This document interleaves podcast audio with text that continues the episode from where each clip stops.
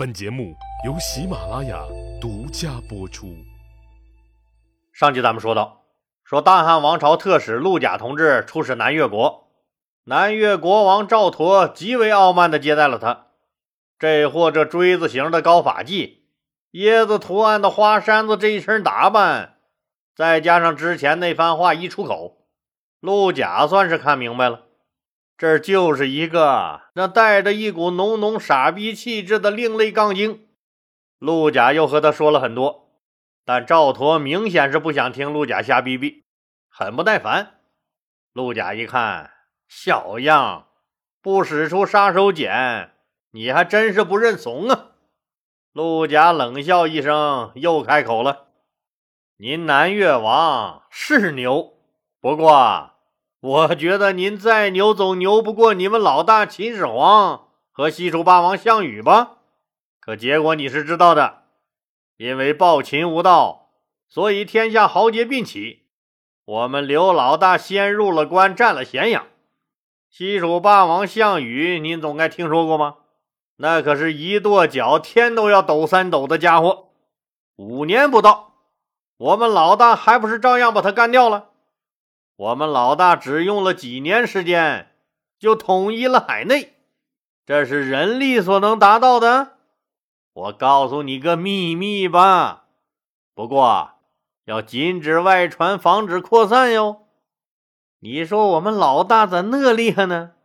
神的儿子，天在帮他刘邦。实话跟您说吧，现在我们大汉王朝的朝廷里。因为你的事儿可吵成一片了，因为我的事儿，我的啥事儿？赵佗狐疑的问。大家都知道，那你当年没有出兵帮助我们老大讨伐逆贼、铲除暴乱，却在这南越私自称了王了。您可别忘了，您生在中原，长在中原，您的亲戚朋友、祖坟都在我们中原，中原才是你的根。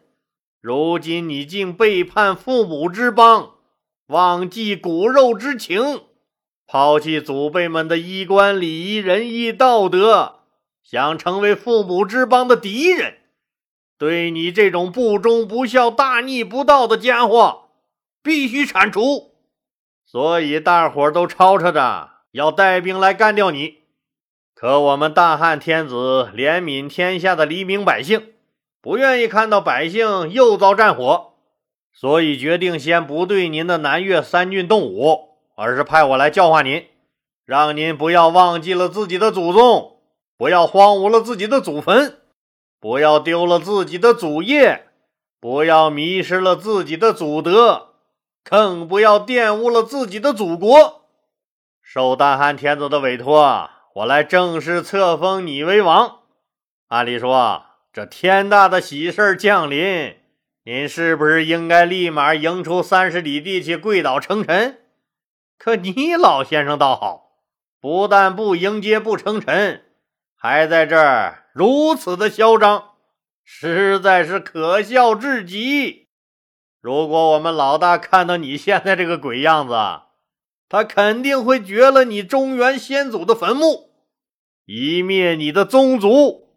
然后再派大军前来征讨。你们南越刚建立几天，这些少数民族都对你服气？别扯了，本来就不服你这个汉族异类的统治。如果再由于你的原因给他们招来这么大的灾祸，您想想，就是我们不杀你，他们也一定会杀了你的。赵佗听陆贾说到这儿，汗唰的一下子就下来了。看样自己这次这笔可是装大发了。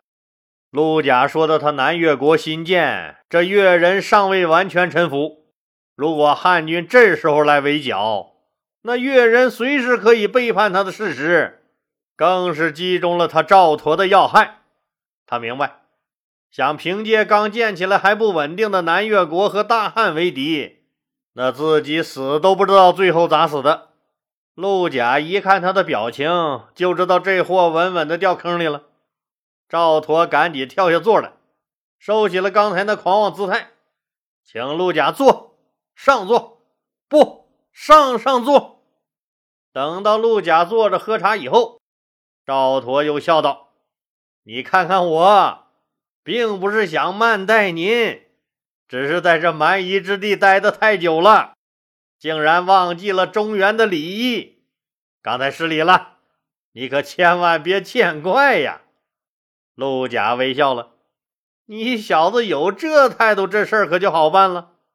从这件事上，我们就看出来了吧？那什么是真正的外交啊？什么是优秀的外交家呀？”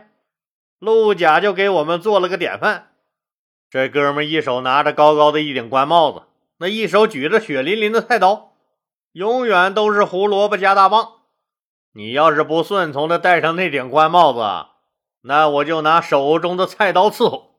陆贾就是要告诉赵佗两个道理：不要不忠不孝、倒行逆施，否则顺我者昌，逆我者亡。这才是真正的外交。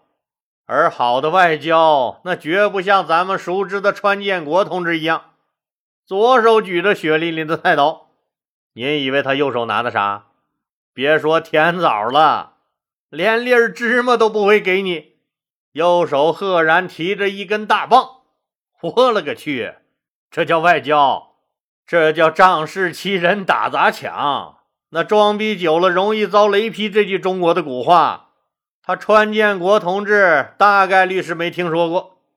这世界上最强国家老大的智商，那很是让人着急呀！老天爷在天上看着也着急。你说批还是不批？批吧，那影响世界人民的大团结；不批吧，影响世界人民的感情。嘿嘿，赵佗虽然是不敢再傲慢了，但自己好歹是个王，又在自己的地盘上，架子还是必须要端一下的。加之赵佗心里对汉王朝毕竟了解不多，人又非常自负，就笑着问陆贾：“小陆啊。”依你看，我和萧何、曹参、韩信他们这几个大佬比，谁更厉害呀？陆贾心里一笑：“你小子在这连快递都不包邮的鬼地方，那简直活成了个井底之蛙。不就是想说你比我们汉朝三杰优秀吗？既然你想要，我就给你这个面子。”陆贾就微微一笑，缓缓地说。比起他们来，您似乎要强上那么一丢丢。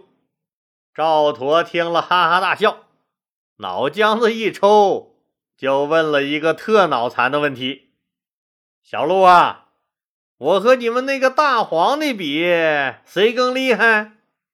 陆贾又用事实告诉了赵佗一个道理：这个外交啊，是讲原则的。只有在原则不变的框架下，才能灵活多变。原则是不能变的。比如说这个问题，保持刘皇帝天下第一，那可不仅是皇帝的个人荣誉问题，那更是国家的问题。那根本就不是该拿出来讨论的事儿。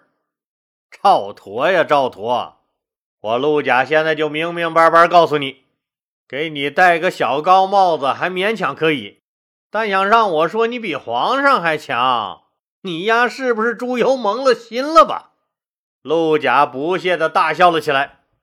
皇帝自起兵以来，讨伐暴秦，诛灭强楚，为天下老百姓兴利除害，成就了霸业。如今天下一统，大汉江山沃野数万里，人口以亿计。人民生活富足，百姓安居乐业，政令更是畅通天下。自从盘古开天地，那三皇五帝到如今，天下还没出现过这么英明的君主，也从未有过这样的盛世。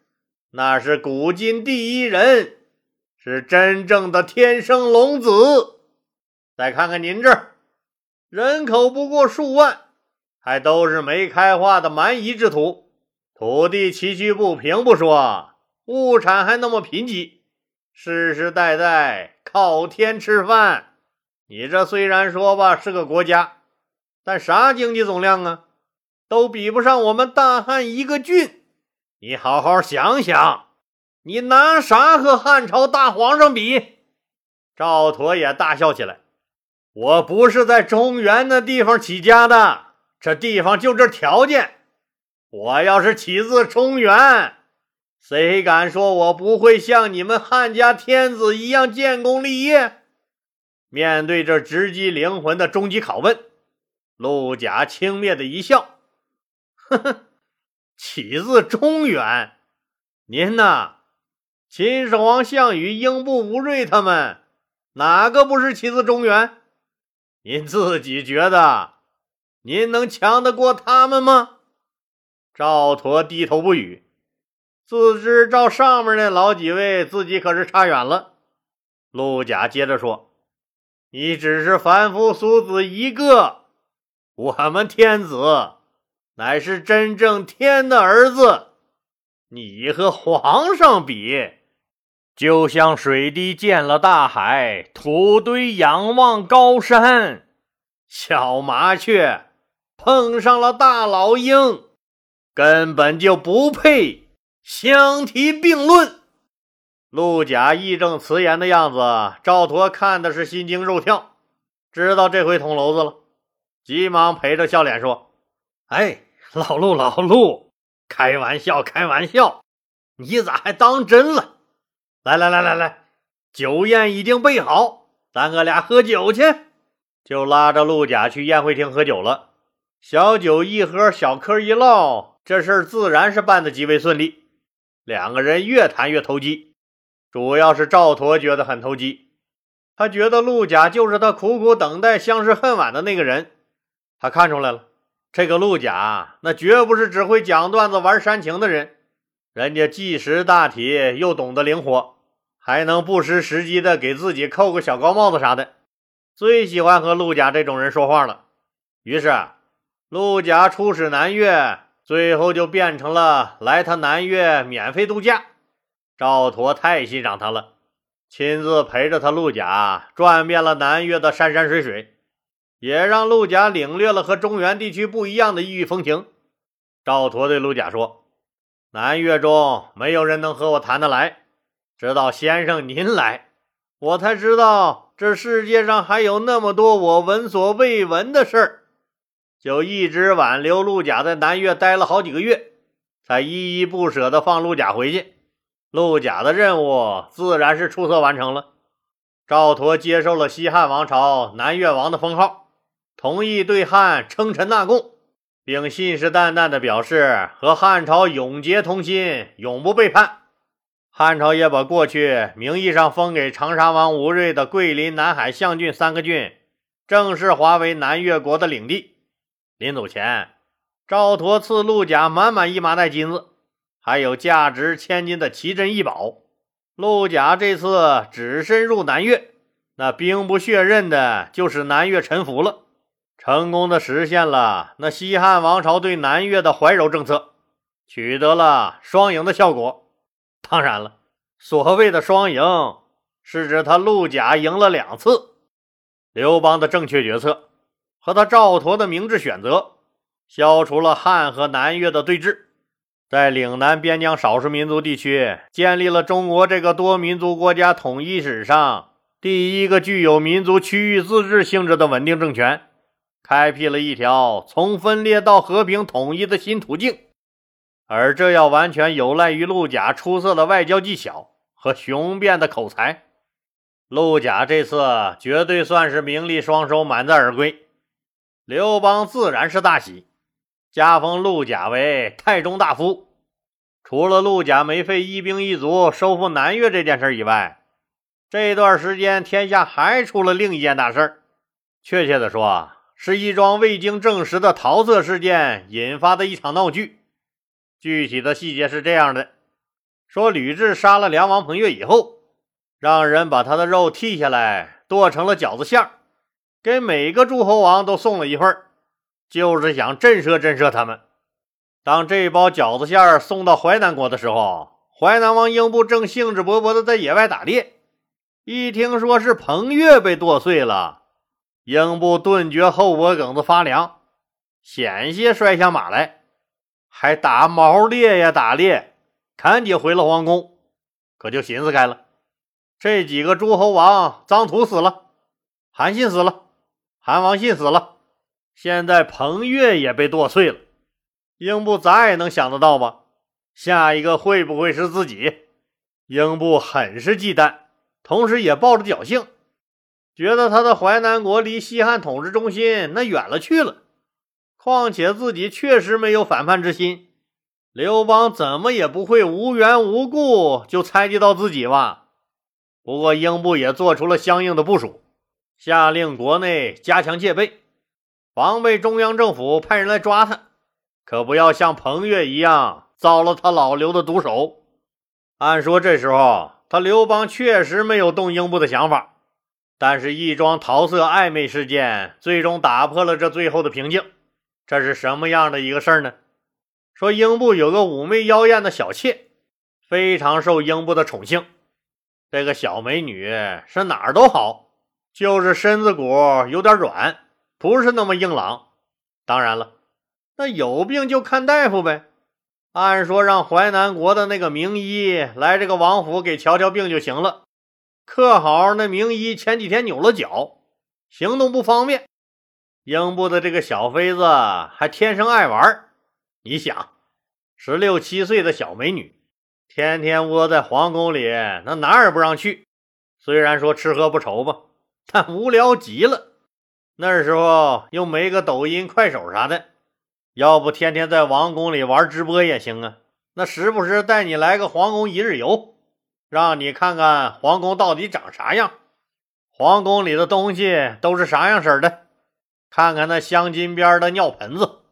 况且人这小丫头人又长得水灵，必定能勾起人们猎奇的欲望，那圈粉无数，让广大生活在贫困线上的屌丝们那一发工资就来疯狂的打赏，打赏前三名咱们再来个私聊，这小美女可就充实了。可惜呀，那时候南抖音北快手这智障界的俩泰斗还没出现呢，实在寂寞的小美女就出了皇宫两次。结果差点捅破了天。好了，今天就说到这儿吧，谢谢大家。